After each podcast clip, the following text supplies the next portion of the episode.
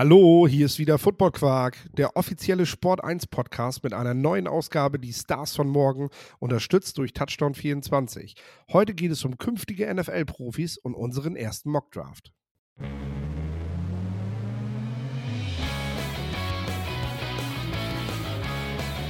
Football Quark. Viel Inhalt. Wenig Masse. Moin Lorenz, freust du dich schon auf Weihnachten?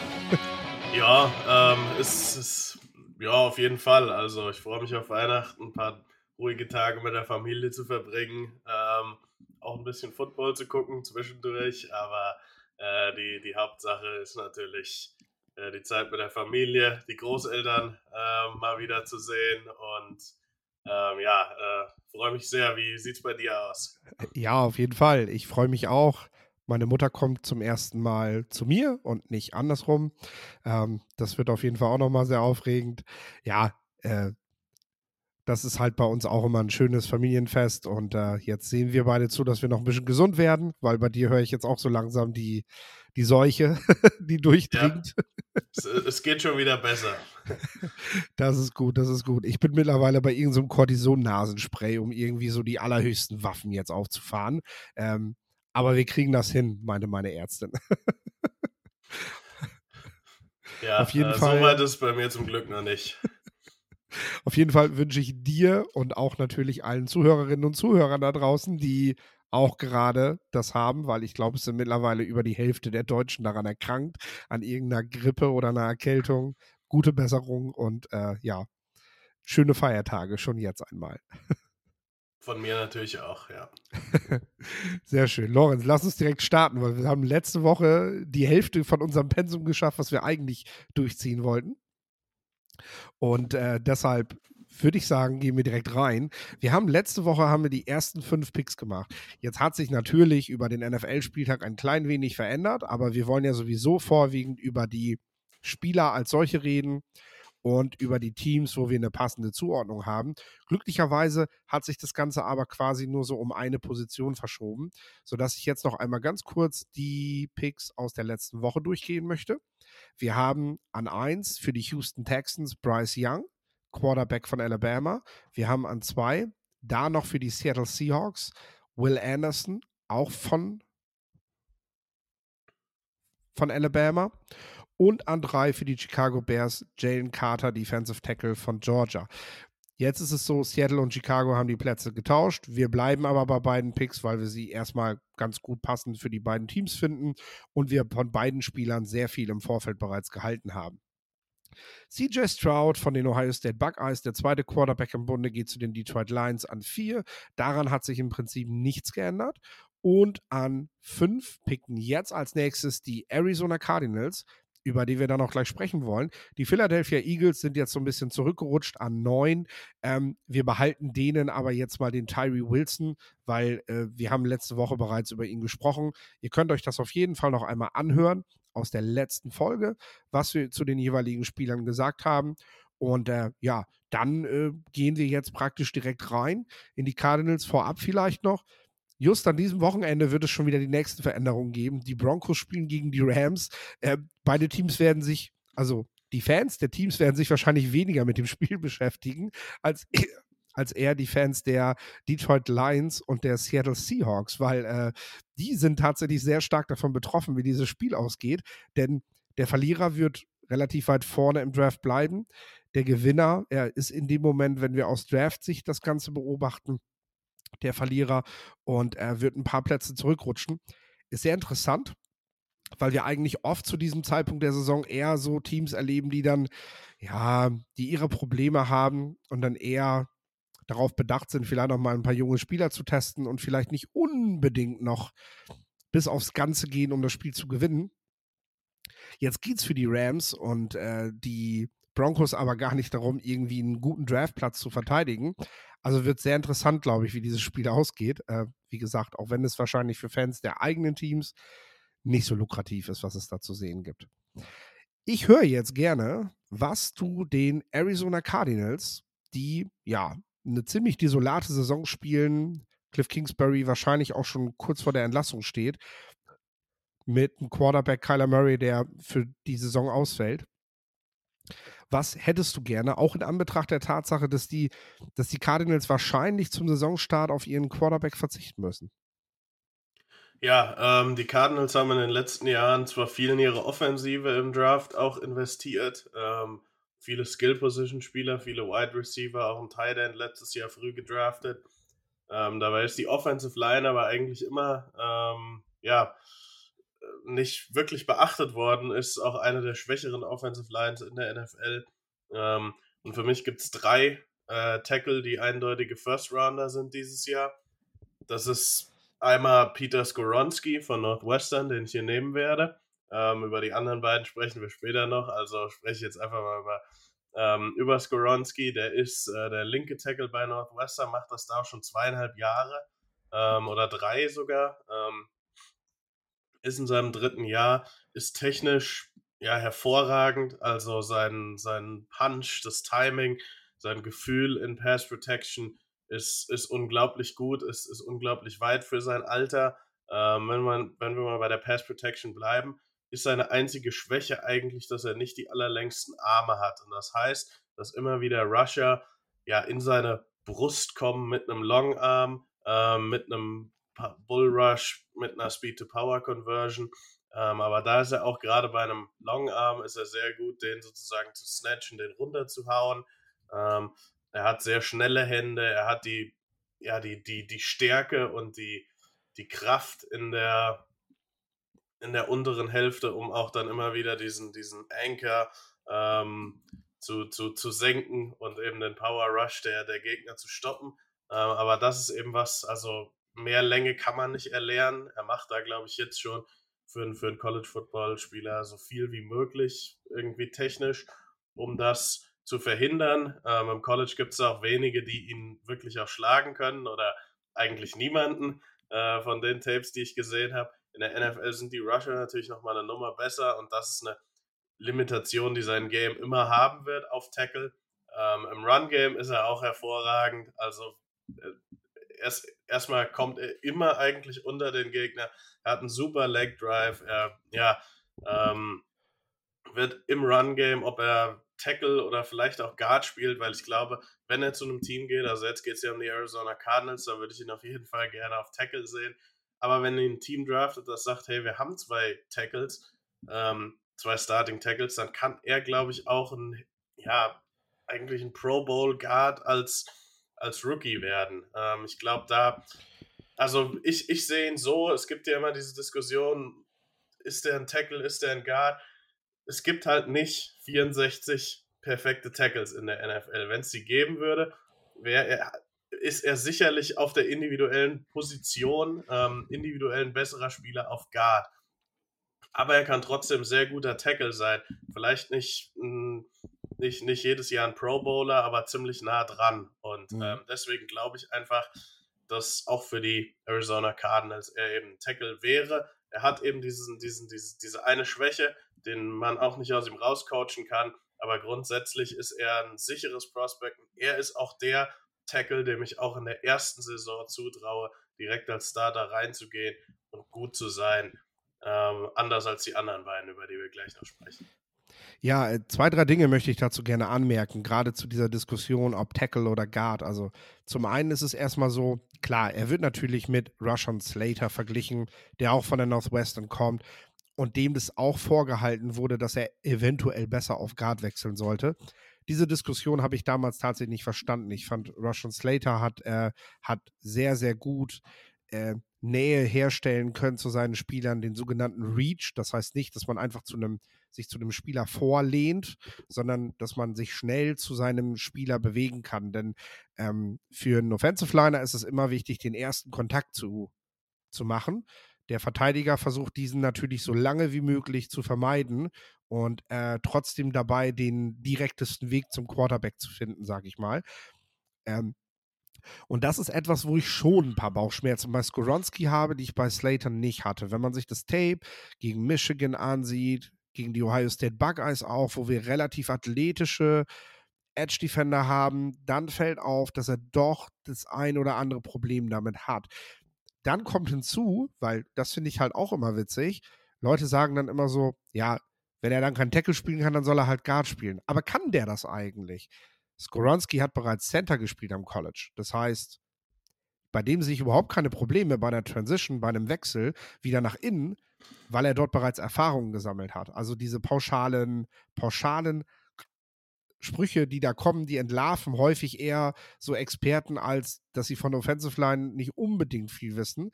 Denn äh, stumpf zu sagen, ein Spieler soll doch dann nach innen wechseln, wenn er ähm, nicht die Athletik für außen mitbringt, das ist einfach leichter gesagt, gesagt als getan. Bei Quentin Nelson damals auch, soll er doch Tackle spielen. Na gut, die Athletik hat er dafür, aber er hat es nie gemacht. Also jetzt einfach davon ausgehen, dass er auf der verhältnismäßig wichtigeren Rolle spielen kann, ähm, ja, es gibt überhaupt keine Belege dafür. Und da wäre ich halt vorsichtig. Das ist aber tatsächlich der Vorteil für Skoronski und gerade Teams, die ja mehr als eine Baustelle in der Offensive Line haben, können halt einfach nichts mit ihm verkehrt machen, weil sie in der Vorbereitung fest, feststellen, was du mit ihm machen kannst. Ich nehme Tevin Jenkins jetzt mal als Beispiel, den ich damals auch eher für einen Guard gehalten habe. Viele haben ihn als Tackle eingestuft. Heute spielt er Guard bei den Bears. Er ist gedraftet worden als künftiger Left Tackle und heute spielt er Right Guard und das sogar verdammt gut bis zu seiner jetzigen Verletzung, von der er sich aber relativ schnell wieder erholen soll. Also ähm, er hat auf jeden Fall eine gewichtige Rolle für sich gefunden und äh, spielt dort besser drin. Also es ist ja kein Malus, wenn Skoronski in dem Fall dann äh, auf Guard wechselt, zumal man bei ihm eben weiß, er kann das. Center wäre sogar möglich, obwohl ich das sehr interessant finde bei seiner Körpergröße. ja, äh, ich habe an der Stelle tatsächlich eher einen Cornerback auch gesehen, weil ich so ein bisschen in die Annalen gehe und gucke, naja, so seit Patrick Peterson irgendwie äh, fehlt da mal wieder so ein, so ein Playmaker.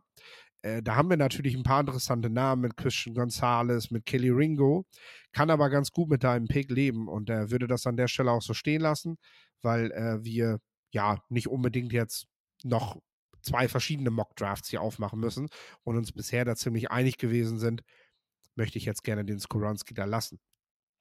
Dann gehen wir weiter mit dem nächsten Pick. Da bin ich jetzt sehr gespannt, weil da habe ich ehrlich gesagt auch für mich einen Offensive Tackle gesehen, die Indianapolis Colts. Ja, ähm, es ist eigentlich ein Spot, wo wir vielleicht auch über Will Levis und Anthony Richardson sprechen müssen. Ähm, machen wir ja, aber jetzt nicht, weil ich habe genau. ja auch einen Offensive Tackle. die ähm, Debatte haben wir, wenn ich das kurz sage, die Debatte haben wir tatsächlich in der letzten Folge einmal geführt, was wir so von Richardson und Levis halten und äh, was Teams eventuell mit ihnen anstellen können. Hört da gerne einfach nochmal rein, wenn ihr dazu mehr wissen wollt. So, jetzt darfst du deinen Tackle nennen. genau, ähm, und zwar habe ich hier Paris Johnson Jr. von der Ohio State ähm, University. Der ist da der Left Tackle seit diesem Jahr, hat vorher Guard gespielt. Ähm, ist erstmal, wenn man ihn sich anguckt in Sachen Größe und Länge, wird es da überhaupt keine Probleme geben. Und genau dasselbe ähm, ist auch mit für seine Athletik und für seine ganzen physischen Dinge, die er so zeigt. Für alles, was Leute bei der Combine sehen werden, ist er sehr, sehr gut. Also da, er sieht aus wie ein Pro Bowl Left Tackle, er bewegt sich so wie, wie einer eigentlich. Ähm, wo er halt noch Schwächen hat und wo er, glaube ich, ein Jahr brauchen wird und möglicherweise auch als Rookie seine Probleme hat, ist einfach mit seiner ähm, Technik. Ob das mit, mit, ob das die Beinarbeit ist, da oversettet er manchmal, manchmal öffnet er die, die, die, ähm, die Außenbahn mir ein bisschen zu weit, äh, obwohl er eigentlich die Länge hat und auch den Footspeed hat, um diese Speed Rusher eben um die Pocket sozusagen rumzublocken. Ähm, sein Punch ist immer wieder nicht konstant. Im Run-Game zeigt sich das besonders für mich. Ähm, da ist da, da ist zwar sein Strike ganz gut, also so, so sozusagen der erste Kontakt, den er macht, hat da aber massive Probleme, die Blocks zu halten. Ähm, ja, genau. Also er ist für mich eher ein Project. Äh, wenn man, also für, für mich sind die Top 3 Tackle ganz, ganz schwierig zu ranken, weil man hat so mit Skoronski den, der vielleicht nicht das, meiste Potenzial hat, aber den man eigentlich als Rookie reinstellen kann und der ein Starter sein kann. So, dann hat man Paris Johnson, der kann für mich einer der besten Tackles in der NFL werden, einfach nur von seiner, von, von dem, was er an physischen ja, ähm, Eigenschaften hinlegt, ähm, hat aber ja braucht aber auf jeden Fall noch ein bisschen Arbeit. Also man muss ihn auf jeden Fall mit einem Offensive Line Coach paaren, der ihn äh, weiterentwickeln kann. Ansonsten kann das tatsächlich, kann, hat, hat er auch Basspotenzial in dem Sinne. Und dann gibt es noch Broderick Jones von, für mich bei Georgia. Der ist so ein bisschen in der Mitte ähm, von den beiden. Also ähm, interessant für mich, also kommt es für mich auch, wenn man, wenn ich gefragt werde, hey, wie rankst du die Top 3 Tackle, ist das eigentlich fürs, um es für alle 32 Teams zu machen, für mich fast unmöglich, ähm, weil es einfach so sehr darauf ankommt, was man für ein Coaching hat, in welcher Phase des Teambuildings man ist als Team. Ähm, die Colts sind sicherlich ein Team, die schnell gewinnen möchten, aber da wird wahrscheinlich ein neuer Head Coach da sein. Das heißt, das wird eher eine Art Rebuild. Ich glaube, deswegen kann man sich einen Paris Johnson leisten. Und ja, wie gesagt, also das ist ein riskantes Pick. Auch wenn Chris Ballard da bleibt, ist das aber auch die Art Spieler, die auch Chris Ballard in den letzten Jahren in den Trenches hatte, immer wieder auf Trades gesetzt, hatte auf physische, ähm, ja, auf, auf, auf, auf Spieler, die eben physisch überzeugt haben, gesetzt. Und ähm, Paris Johnson, wie gesagt, wenn ihn einer entwickeln kann, dann kann er auch in drei Jahren der beste Tackle dieser Klasse sein, ganz, ganz klar. Ja, man merkt halt irgendwie schon, während wir in Teil 1, abgesehen von den Quarterbacks, noch so diese richtigen Blue-Chip-Talente hatten mit Jalen Carter und mit Willie Anderson, die so, wo wir praktisch nichts zu kritisieren hatten. Äh, also wirklich nur, nur, nur Kleinigkeiten, Nitpicking, wie man so gerne sagt, ne? Aber jetzt sind wir eben schon ja, jetzt sind wir bei den, bei den wirklich sehr, sehr guten Talenten, aber jetzt sind wir eben wirklich schon in der Projektion. Und gerade bei Paris Johnson, äh, den Pick mag ich sehr, möchte ich tatsächlich an der Stelle auch sehen. Äh, ich finde halt auch, dass er vor allem die physischen Tools mitbringt. Ich mag seine Einstellung. Ich mag, wie er, wie du ihm einfach ansiehst, wie er versucht, jeden seiner Raps zu dominieren. Das ist, das ist wirklich sehr, also da ist er sehr, sehr auffällig, finde ich. Und ähm, der Vorteil ist auch, er hat, ähm, ja, man nennt das äh, Core. Er hat einen sehr guten Körperschwerpunkt, er ist sehr breit in den Hüften, also hat eine sehr natürliche, natürlich verteilte Masse, sage ich mal, die sehr günstig für das Spielen der Position ist, während andere eher oben die breiten Schultern haben oder äh, ne, den hat er wirklich da, wo es hingehört, hat er, hat er quasi seine Masse sitzen. Ähm, und dann kommt bei ihm halt dazu, es ist vor allem der Handeinsatz. Du siehst zwar, dass er das macht, du siehst aber das Placement. Und da sage ich ganz ehrlich, auch aus der Erfahrung heraus, äh, weil, ich, weil, ich, weil ich selber auch mit Offensive Line Coaching und so schon zu tun hatte, das ist nicht schwer, daran zu arbeiten. Das ist in der Regel in der Offseason mit, mit wunderbaren technischen Geschichten, die man machen kann mit Spielern, ist das ohne weiteres zu machen. Also ich verstehe total, dass man das bei den Buckeyes, man hat ihn da jetzt halt ein Stück weiter gebracht und jetzt während der Regular Season hat man aber gesagt, ey, bereite dich auf deine Matchups vor, du musst fit bleiben. Das ist natürlich was ganz anderes. Jetzt hat er nochmal wieder eine ganze Offseason Zeit, im Handeinsatz zu arbeiten und wir haben das auch bei anderen Prospects der letzten Jahre immer wieder gesehen. Wer so vorwiegend nur diese Baustelle hatte, der hat relativ schnell in der NFL zurückge äh, zurechtgefunden. Ich nehme als Beispiel einfach mal Tristan Wirfs bei den Tampa Bay Buccaneers. Da war das auch so ein Thema und er war halt sofort da. Wichtig fände ich dafür, auch wenn Bernhard Reimann das sicherlich nicht so gerne hört, äh, dass du am besten dann auf der Position bleibst, die du jetzt auch letztes Jahr gespielt hast, damit du das halt nicht auch noch umändern musst. Ähm, Reimann muss jetzt sowieso gucken, wo er seinen Platz in dieser Line findet, hat aber zumindest im Interview letztes Jahr zu mir gesagt, er hat bereits auch auf der anderen Seite gespielt und er findet diesen Wechsel persönlich jetzt nicht so kompliziert, weil er sowieso gerne aus verschiedenen Standbeinen und so weiter startet. Ähm, also von dem her ist das tatsächlich eine Überlegung, denke ich, die bei den Colts da auch eine Rolle spielt. Jo, dann haben wir schon wieder den nächsten Pick. Jetzt sind wir. Kurzes Break. einmal kurz, bevor ich hier was Falsches sage. Äh, jetzt sind wir nach den Colts, sind wir jetzt bei den Atlanta Falcons. Da wäre bei mir jetzt schon wieder ein Offensive Tackle. Reden wir überhaupt noch über, über was anderes? Hast du, hast du noch wen? Äh, ja, ähm, für mich persönlich ähm, habe ich da jetzt meinen, meinen ersten Corner ähm, vom, vom Board. Äh, Schön, dann reden wir doch noch über Cornerbacks. ja, genau. Da gibt es auch für mich drei Namen, die momentan gehandelt werden. Das ist Joey Porter Jr. von Penn State, das ist Christian Gonzalez von Oregon und das ist Keely Ringo von Georgia.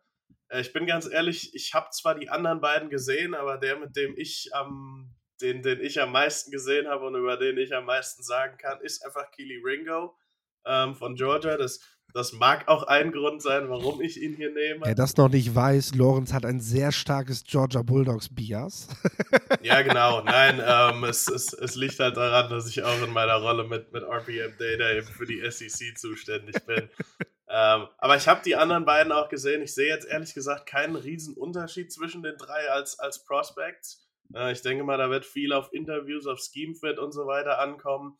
Ähm, Keely Ringo ist für mich von, von der reinen Athletik her wahrscheinlich der Beste, wenn er wirklich Bock hat, weil manchmal sieht er so ein bisschen so aus, als ob er halt, ja, ähm, nicht, nicht hundertprozentig bei der Sache ist in manchen Spielen. Und das ist sicherlich was, was man ihm vorwerfen kann. Ähm, aber warum zu den Falcons? Also die brauchen einen Corner, die brauchen sicherlich viel auch auf der defensiven Seite, auf der offensiven Seite. Hat man da leider noch nicht so den Fortschritt gemacht, den man sich erhofft hat in den ersten zwei Jahren unter Arthur Smith. Ähm, aber Ringo ist, ist, ist jemand, der, einen, der einem eigenen Start bleibt, der auch ein Playmaker ist. Also das ist sicherlich sein, sein bestes Feature. Das, deswegen wird ja auch Christian Gonzalez von Oregon immer wieder gelobt. Aber ich finde, Ringo ist immer noch der beste Playmaker von den drei, von denen, was ich gesehen habe. Ähm, ja, der, der findet den Ball in der Luft, ob das, ob das Mann- oder, oder Zonenverteidigung ist und hat dann auch einfach super Ball-Skills, um den Ball immer wieder zu intercepten. Ich glaube, das Tennessee-Spiel ist ein super Beispiel, wo er die Vertical Route am, im Prinzip zu Ende läuft, zum Wide Receiver wird und die Interception in der Endzone bekommt. Ich glaube sogar gegen Cedric Tillman, der auch einer der besseren oder einer der besten Receiver im Draft meiner Meinung nach ist. Ähm, manchmal technisch ist er noch nicht so hundertprozentig bei der Sache. Da hat er manchmal falsche Fußbewegungen. Da, ähm, das sind noch nicht alles Sachen, die er immer wieder mit seiner Athletik gut machen kann. Aber er hat einfach diese Explosivität und er gleitet so über den Boden, weil er einfach so athletisch ist. Auch eine richtig gute Größe. Ich glaube, den kannst du in, einen, in eine Zone-Defense stecken, den kannst du in Off spielen lassen. Das nächste Play at Press, das nächste in, in Trail ähm, das ist relativ egal bei Keely Ringo. Ich glaube, den kannst du da in vielen verschiedenen Schemes einsetzen. Und ähm, ja, sicherlich kann man hier für alle drei Corner argumentieren. Ähm, ich habe jetzt, hab jetzt Ringo genommen. Ähm, vielleicht auch einfach, weil es für mich am einfachsten ist, weil ich am meisten von ihm gesehen habe. Es geht mir tatsächlich ähnlich. Deswegen bin ich bei Christian Gonzalez, weil ich mich mit ihm sehr intensiv beschäftigt habe. Gerade auch, wenn man sieht, welchen Sprung er von den Colorado Buffaloes aus den letzten beiden Jahren hin zu dem Wechsel zu den Oregon Ducks gemacht hat.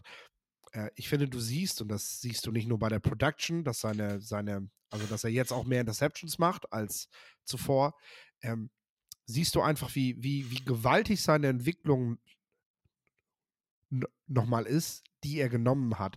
Ähm, man muss dazu sagen, der hat, äh, der hat an der Highschool noch Wide Receiver und Cornerback gespielt. Also es stand eh nie zur Debatte, ob der junge Ballskills hat. Du hast einfach gesehen, dass der am Anfang so sehr, so sehr mit dem Erlernen der Position und mit dem Lesen des Quarterbacks und so zu tun hatte, was zum Beispiel etwas ist, was er, wo er sich sehr stark drin verbessert hat.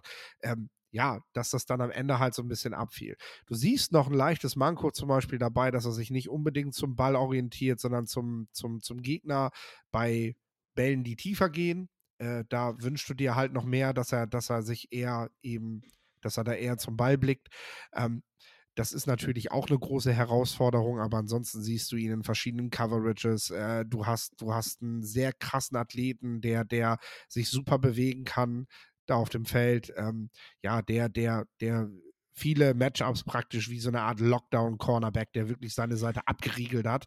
Ähm, er spielt auch praktisch immer, äh, ja, das ist eigentlich ganz witzig. Er spielt, also quarterweise spielt er auf immer derselben Seite.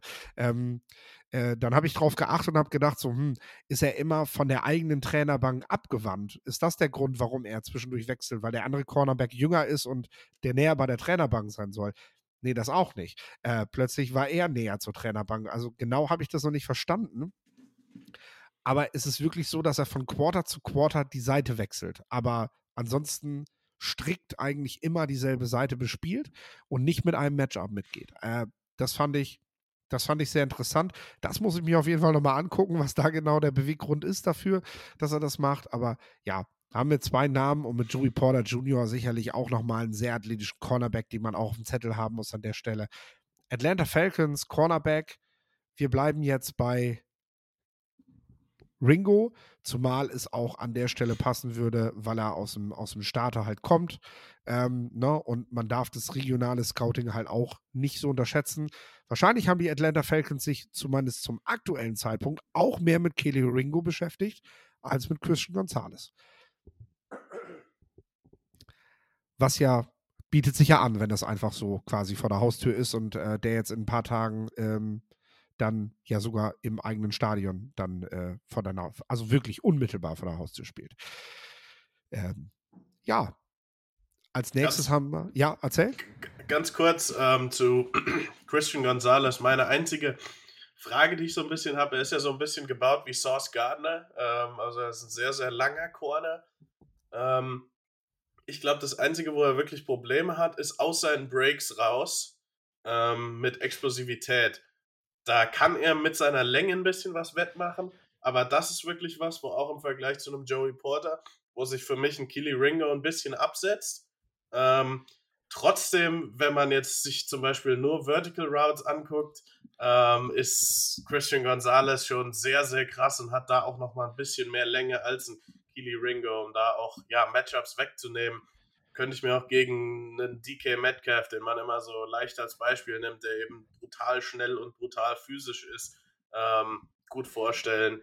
Aber ja, das, das ist so, so, so, so, ein bisschen das, was in gewissen Schemes, ähm, wo ich, wo, glaube ich, Gonzales ein paar Probleme haben wird. Aber wie gesagt, auch er ist ein klarer Top 20, Top 15, vielleicht auch Top 10 für manche Leute. Ähm, Soweit bin ich noch nicht, dass ich das festgelegt habe. Ähm, gerankter Spieler. Ja, und dann geht es an der Stelle ja auch vor allem um, um Vorlieben. Was möchte man selber bei dem Spieler sehen? Was gewichtet man vielleicht noch mal ein paar Prozent höher? Und schon ist der eine Spieler vor dem anderen. Äh, da gibt es gute Argumente für die unterschiedlichsten Spieler und vor allem zu diesem Zeitpunkt ist das natürlich noch super schwer zu sagen. Hier habt ihr jetzt auf jeden Fall mehrere vorgestellt. Jetzt gehen wir auf die Carolina Panthers. Ja, so richtig wissen wir eh noch nicht, wer da, wer da jetzt neuer Head Coach wird. Bleibt Wilkes sogar, nachdem er jetzt noch relativ erfolgreich ist und vielleicht sogar noch in die Playoffs kommen kann durch die Hintertür. Ähm, verändert sich doch radikal was. Das können wir alles noch nicht sagen. Äh, trotzdem, ja, sind sie jetzt halt da in diesen Top 10 und wir müssen was machen. Äh, die haben viele Baustellen. Äh, daher gehe ich davon aus, dass du jetzt so, so ziemlich so den besten Spieler, den du noch auf dem Board hast, nimmst. Einfach, äh, damit du sicherstellen kannst, dass du auf jeden Fall einen hast, den die Panthers gebrauchen können. Ja, ähm, wir haben schon über den Spieler gesprochen. Äh, auch er bleibt mehr oder weniger im State, ist aus South Carolina bei Clemson. Ähm, aber Miles Murphy. Miles ähm, Murphy, genau. Halt Wobei auch die Panthers Facility ja mittlerweile auch in South Carolina ist und nicht in North Carolina. Richtig. Ähm, genau, sind ja auch die Carolina Panthers und nicht North Carolina Panthers. Nein, so ist es. Ähm, Miles Murphy, wir haben schon über ihn gesprochen. Ich sage es nur ganz kurz. Er ist ein Power Rusher, der auch Explosivität mitbringt. Ähm, den, ja, die Debatte er oder Tyree Wilson wird sich sicherlich durch die ganze ähm, Draft Season ziehen, äh, wo ich mich auch sehr darauf freue, weil ich mir auch noch nicht so ganz sicher bin, wen ich in der Debatte präferiere. Aber trotzdem auch jemand in einer richtig guten Edge-Class, ähm, der reinkommen kann für diese Panthers Defense auf der anderen Seite von Brian Burns, wenn er denn noch da ist. Und ja, Brian Burns, der, also für, für mich passt es auch sehr gut, so einen Power Rusher reinzuholen, weil Brian Burns, das ist jemand, der immer wieder mit Speed gewinnt, der immer wieder auf diesem Outside Track gewinnt. Und was man wirklich haben möchte in, in einem, auch, auch in einem Four-Man Pass Rush, ist, dass man das, ist, ist, ist, dass man verschiedene Ebenen attackiert, dass zum Beispiel ein Brian Burns von außen den, den Quarterback wieder nach, nach vorne treibt, aber dann jemand wie ein Miles Murphy, der eben durch den Tackle durch, sage ich jetzt mal, oder auch mit einem Inside-Move gewinnen kann. Ähm, kann natürlich auch noch anderes, aber dann, dann, dann eben da wieder ist. Also man will jetzt nicht unbedingt zwei Speed Rusher, man möchte jetzt keinen Von Miller auf der einen Seite und äh, Brian Burns auf der anderen Seite, auch wenn das sicherlich auch sehr, sehr gut wäre, aber idealerweise ähm, hätte man das eben gerne so aufgebaut. Äh, deswegen auch ein sehr guter Fit, aber wenn ihr noch mal mehr zu ähm, Miles Murphy hören wollt und die letzte Folge noch nicht gehört habt, ähm, dann könnt ihr da ja nochmal reinhören. Ich glaube, da hat der Philipp ähm, und auch ich, wir haben die, die beiden Power Rusher in den Top 10, ähm, auch Tyree Wilson da ausgiebig besprochen. Das ist tatsächlich auch ein ganz wichtiger Punkt, den du da ansprichst mit Brian Burns, der krass über Speed und die Athletik kommt. Und Miles Murphy, der, ja, bei dem du schon so dieses sogenannte Containment siehst, der, der wirklich auch aufpasst, wer bewegt sich wohin, halte ich meine Seite frei, damit der Running Back nicht nach außen durchziehen kann. Da sehen wir, da sehen wir, da sehen wir Pass Rusher gerade am College, die da noch relativ, ja, ich nenne es mal kopflos sind. Also die wirklich einfach nur Quarterback, mein Ziel, und dann einfach bei jedem Snap einfach volle Kapelle Richtung Quarterback ballern. Und das siehst du bei Miles Murphy nicht. Also da lässt er im Prinzip sogar den ein oder anderen Pressure dann mal liegen, wenn man sich rein auf die Pass-Rush-Fähigkeiten beschränkt.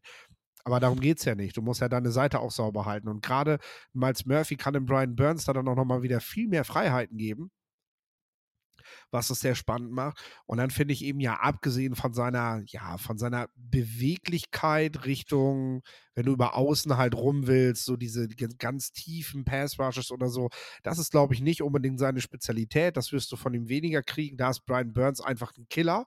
Das muss man halt sagen. Also da, da hat er einen ganz, ganz großen Schritt voraus.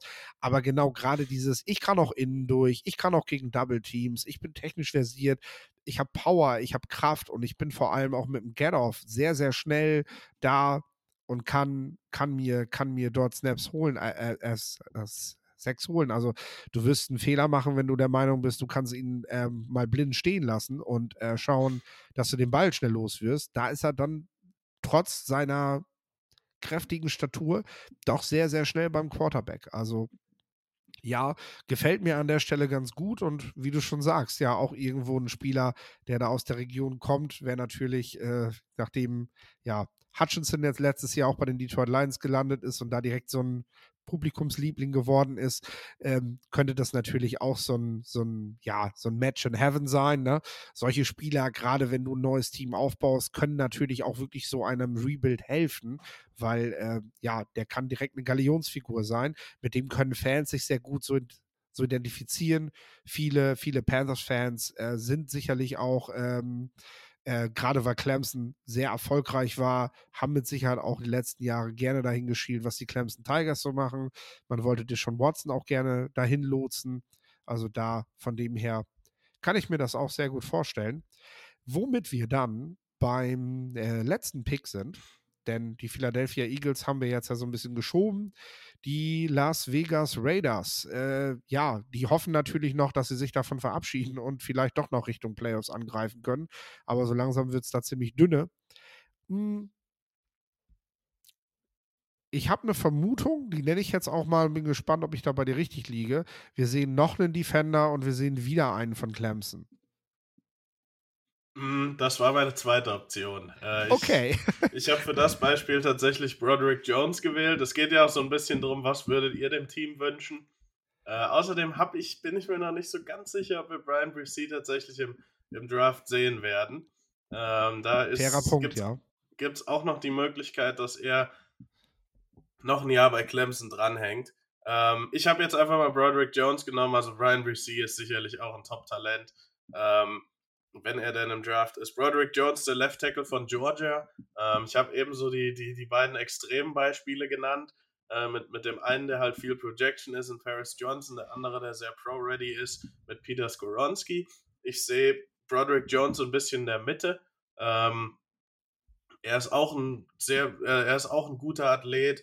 Ähm, er ist technisch schon ein bisschen weiter mit seinen Händen als Paris Johnson, auch mit seinen Füßen sehe ich das auch so. Ist auch jemand, der, eine, der einen ordentlichen Chor hat. Jetzt nicht so überragend wie die anderen beiden. Ähm, aber ja, tr trotzdem jemand, der eigentlich alles mitbringt, um solider Starter auf links oder rechter, auf linken oder rechten Tackle zu sein. Die Raiders brauchen jetzt eher einen auf der rechten Seite. Ähm, ich denke mal, das kann er machen. Ähm, und ja, ist, ist, ist jemand, der auch im Run-Game äh, mit sicher mit Sicherheit sehr gut ist. Vor allem am zweiten Level ist er einer, der immer wieder kleinere Defender, seien das Linebacker oder eben vor allem DBs, auch ähm, ja, aus, aus vom Feld wirft und da auch durchaus Highlight-Plays hat, die, die sehr, sehr cool sind. Ähm, wie gesagt, ich sehe ihn so, so ein bisschen als soliden Starter an, äh, was sicherlich mit einem Top 10 Pick, da möchte man jemanden haben, der absolut den Unterschied macht. Deswegen ist ein Broderick Jones vielleicht auch eher momentan von anderen ja, Draft-Leuten ähm, in, in den 15 bis 20ern so, so angesehen. Ähm, finde aber trotzdem, dass ein Starting Tackle in der NFL sehr, sehr, sehr wertvoll ist. Das ist für mich Broderick Jones und, und wird Broderick Jones für mich sein. Und ich könnte mir auch vorstellen, dass das ein oder andere Team ihn höher als entweder Johnson oder Skoronski hat, je nachdem, was man eben ähm, an, an, an so einem Tackle für wichtig empfindet. Ja, also ähm, zu Brian Brissy, ich habe es auch gehört, dass, äh, dass das noch nicht sicher ist. Er hat auch auf jeden Fall auch, auch, noch, auch noch nicht deklärt, also äh, so sicher scheint er sich nicht zu sein. Und in Anbetracht der Tatsache, dass er, ähm, dass er ein sehr turbulentes Jahr hatte, um das mal zu sagen. Seine kleine Schwester ist gestorben mit 15 Jahren an äh, einer schweren Krebserkrankung und äh, das hat ihn, seine Familie, aber auch sogar das ganze Team das ganze Jahr beschäftigt, weil sie, weil sie doch ein sehr, sehr, sehr wichtiger Teil auch in seinem Leben gewesen ist. Und ähm, daher ist da, ist da jede Entscheidung völlig legitim. Auch jetzt erstmal vielleicht auch nochmal näher zu Hause zu bleiben. Ich glaube, er kommt aus Maryland, gebürtig und äh, seine Familie lebt dort. Ähm, da wird man dann jetzt einfach sehen, was jetzt ihm vielleicht auch wichtiger ist. Denn sagen wir mal so, geht er in den Draft, dann, dann ist ab jetzt Vorbereitung auf den Draft. Macht er jetzt nächstes Jahr noch ein Jahr College, dann hat er jetzt auch erstmal ein paar Wochen Zeit mit der Familie und äh, kann da vielleicht auch einfach ein paar Sachen für sich sortieren, ähm, was jetzt bei ihm vielleicht auch mehr dran ist. Ähm, ich mag den Pick, wenn er in den Draft geht. Aus dem Grund kann ich noch kurz sagen, die Raiders haben letztes Jahr Bilal Nichols verpflichtet und Nichols hat an seiner vorherigen Stelle gezeigt, wenn er ein Rollenspieler ist, der limitierte Snap-Zahlen hat, weil er auch am College schon immer mit Verletzungen zu tun hatte und häufig auch aus dem Training bei den Profis rausgenommen wird und geschont wird, weil er einfach nicht so belastbar ist, dann war der brandgefährlich. Dann hat er sogar auch mal fünf Sacks in einer Saison gemacht, eben trotz limitierter Snap-Zahl. Und das ist für einen Defensive Tackle tatsächlich auch schon eine hohe Zahl. Äh, jetzt spielt er eine volle Rolle bei den Raiders und das gefällt ihm nicht so gut. Brian Brissy hat Motor, Ausdauer, der ist halt wirklich ein absoluter Störenfried, den du da die ganze Zeit stellen kannst. Und wenn man den Nichols halt noch da hat und behält und den dann immer mal wieder reinrotieren kann, dann hat man von Nichols halt auch noch mal wieder mehr. Also da wird es halt einfach auch schematisch und vor allem von dem, was bisher da ist, sehr gut passen. Ähm, ich mag aber auch Broderick Jones, sage ich ganz ehrlich, äh, der, der jetzt gerade noch so ein bisschen hin, hinterherhinkt in der Debatte um die guten Offensive Tackles. Und ich denke auch, weil wir jetzt drei in den Top 10 haben, das ist auch so die Range. Also da können sich äh, viele drauf einstellen. Ich denke, dass wir am Anfang, so wie wir es jetzt auch haben, die, die absoluten Top-Talente sehen, eben Jalen Carter, Willie Anderson.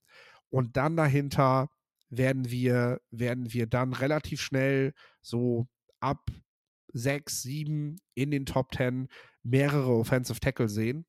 Äh, das hat sich in den letzten Jahren auch einfach so etabliert. Das scheint auch so der Spot zu sein für Teams, so, wo sie gerne auf Tackle schielen, wo sie gerne diese Position besetzen, wenn sie an dieser Stelle dran sind, ähm, weil es dort auch immer wieder gute, gute Leute gibt. Da macht man einfach nichts verkehrt, sag ich mal. Ja, lass uns am Ende ähm, noch einmal so um so Spieler reden, ähm, die, die es jetzt einfach nicht geschafft haben, die wir aber häufig eben in solchen Mockdrafts sehen. Und da äh, nenne ich jetzt einfach mal ein paar, über die wir sprechen ähm, wir haben Richardson und Levis, die beiden Quarterbacks, haben wir jetzt ein, einfach schon rausgenommen. Ne? So, und wir haben auch über B. John Robinson schon gesprochen. Ich möchte jetzt ganz ehrlich nochmal ähm, die beiden Wide Receiver. Wir haben einmal haben wir Keishon Booty, der jetzt gesagt hat, er bleibt noch ein Jahr. Er geht nicht in den Draft. Das heißt, die Klasse ist noch dünner geworden, als sie ohnehin schon daherkam was natürlich auch so ein bisschen so ein, so ein Run auf Wide Receiver auslösen kann, weil je weniger da sind, also wenn die Nachfrage halt höher ist als das Angebot, dann ähm, kann man natürlich auch einen Wide Receiver früher nehmen als geplant. Wir haben jetzt so die beiden Frontrunner, Quentin Johnston und John Addison. Ähm, wir haben natürlich auch noch den werten Hyatt, den Bilatnikov Award-Gewinner, der sich jetzt so mit in diese Phalanx reinschiebt, der allerdings momentan noch nicht in Mock-Drafts da vorne auftaucht. Daher wären jetzt wirklich die beiden Namen, die ich nennen würde, Quentin Johnston und Jordan Addison. Ähm, warum haben wir die nicht in den Top Ten dabei und äh, warum glauben wir auch, dass es keine gute Idee ist, solche beiden Wide Receiver so früh zu holen wie in den letzten Jahren, solche Granaten wie, ja, ähm, Jameson Williams, Garrett Wilson, ähm, Chris Olavi, die ja letztes Jahr halt echt was Besonderes waren, glaube ich, was man auch gesehen hat. Ja, ähm, ich glaube, Quentin Johnson ist für mich da ein bisschen näher dran als Jordan Addison. Ähm, er ist der große Ex-Receiver, der auch am Catchpoint sehr, sehr stark ist, ähm, der aber auch eine Beweglichkeit mitbringt die sein Potenzial eben nochmal erhöht. Ähm, glaube deswegen, dass er auch irgendwo in den Top 15, Top 20 vom Board gehen wird. Das ist auch okay. In einer normalen Draft-Class wäre er wahrscheinlich in den 20ern dran. Ähm, aber diese Größe und Athletik, dieser, dieser Mix, also das kann ich schon verstehen. Und ich bin, ähm, er ist wahrscheinlich Stand jetzt auch mein erster Wide Receiver. Jordan Addison muss ich mir noch ein bisschen mehr zu anschauen. Er ist ja so dieser Slot- oder Z-Typ ähm, als Wide Receiver, der eben über seinen Route Running kommt, ähm, der ja auch total produktiv war, auch schwer zu covern ist im College Football, ähm, aber eben nicht so diese dominante Größe mitbringt. Und das ist für manche Teams und für manche Offenses mit Sicherheit auch okay und, und auch ein gutes Fit. Ähm, aber eben, aber man, man bekommt eben nicht so diesen Drake London Typ mit ihm. Also er ist vielleicht eher so ein, das, was Garrett Wilson jetzt macht, aber ich sehe ihn natürlich nicht auf so einem hohen Niveau an, wie Garrett Wilson, der letztes Jahr mein Nummer 1 Receiver war. Ähm, ja, das, deswegen, ihn werden wir wahrscheinlich am Ende der ersten Runde irgendwo sehen. Ja. Ähm, und das finde ich ist auch in Ordnung. Ähm, da gehört er auch hin, aber ja, grundsätzlich ist die Receiver-Klasse dieses Jahr leider ziemlich dünn. Ja, also du hast mit Jordan Jordan Addison. Jordan Addison, danke dir. Das sind die Vokale, bei denen ich gerne mal in Stottern komme. Ähm, du hast mit ihm einen Spieler, der für mich näher an einem Marquise Brown dran ist, als an einem Jahan Dodson. An diesen Spielern, die mit Athletik krasse Catches machen. Wenn du rein über Speed gewinnen willst, dann muss das wirklich schon das passende Scheme sein. Und ja, dann musst du auch erstmal eine passende Rolle finden. Und ich finde, Marquis Brown hat die jetzt auch tatsächlich erst gefunden, hat dann aber jetzt auch wiederum direkt mit Verletzungen zu kämpfen. Auch das ist bei diesen kleineren, sehr schmalen Receivern auch immer so ein Problem.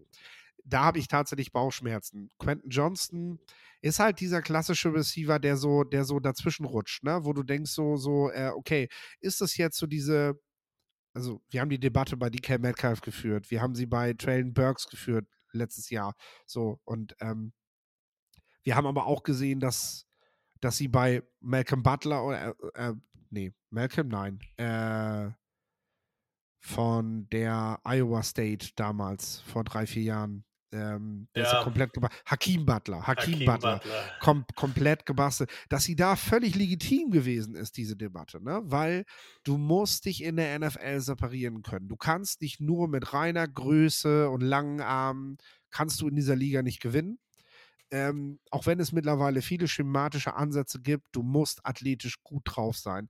Und das werden die Tests zeigen. Ich habe bei Quentin Johnson ein gutes Gefühl. Und ich glaube, dann könnte er sich sogar legitimieren für die Top 10, wenn er das hinbekommt, weil die Production ist 1A, also da, da passt halt alles. Und tatsächlich jemand sein, der so, ja, vergleichbar dann eben mit einem ja, wahrscheinlich eher mit einem Traylon Burks und weniger mit einem DK Metcalf vom, vom, vom Speed und so, weil das ist einfach nochmal eine ganz andere Nummer. Aber Burks bekommt es eben hin. Er hat es dieses Jahr hin, hinbekommen, sich zu separieren und ist ein Receiver, den man, den man gut in Runde 1 holen kann und dann eben aufgrund der geringen, des geringen Angebotes auch früher als letztes Jahr ein Traylon Burks ähm, der in anderen Jahrgängen ja auch einfach der Nummer 1 Receiver hätte sein können.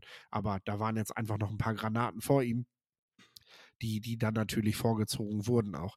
Ähm, ja, das äh, sind so ist, sind so meine Bauchschmerzen mit den beiden Top-Receivern, um die dann auch mal genannt zu haben. Hast du auch noch ein, zwei Spieler kurz, die du ja die du nennen möchtest an dieser Stelle, wo wir von, ja, die haben wir jetzt rausgelassen.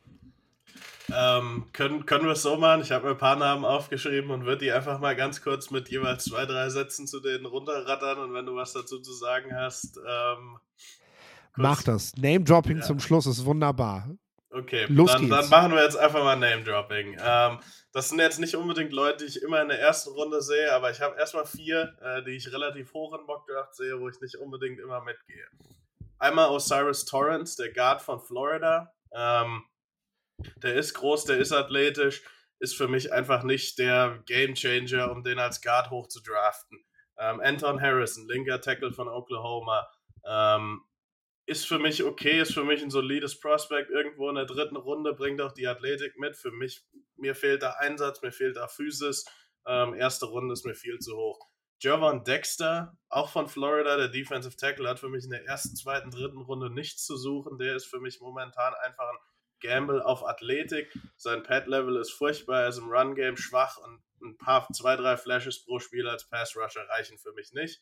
Jordan Battle bei Alabama habe ich auch eher am dritten Tag. Macht für mich alles okay, ist kein spektakulärer Athlet, ähm, ist einfach nur solide. Ich sehe ihn als zweiten oder dritten Safety in der NFL, wird ein guter Special Teamer sein, aber ich weiß jetzt nicht, warum man den in die erste oder zweite Runde steckt.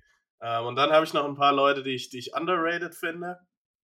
Jared Verse, den Edge Rusher von Florida State, der mittlerweile, den wir auch immer wieder hoch sehen.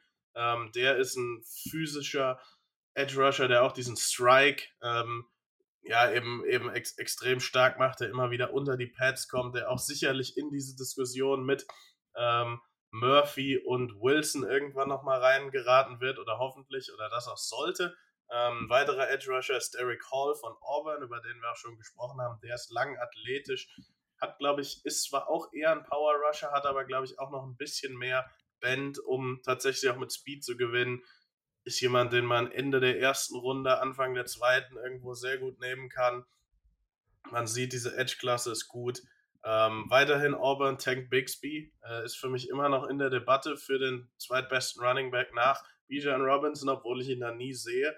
Also der Junge ist groß, der ist athletisch, der hat halt jetzt in, in einer ziemlich schwachen Auburn-Offense gespielt und hat deswegen jetzt nicht so die Highlight-Plays wie ein Jameer Gibbs, aber trotzdem auf einer Down-by-Down-Basis, vor allem eben auch als purer Runner, ist er für mich eigentlich der, der, der Zweite im Draft. Sicherlich gibt es da Third-Down-Rollen, wo, wo andere nochmal höher ähm, graden und besser aussehen, aber trotzdem Tank Bixby darf man auf keinen Fall unterschlagen. Ich verstehe auch nicht, warum ich immer wieder Zach Evans von Ole Miss über ihm sehe.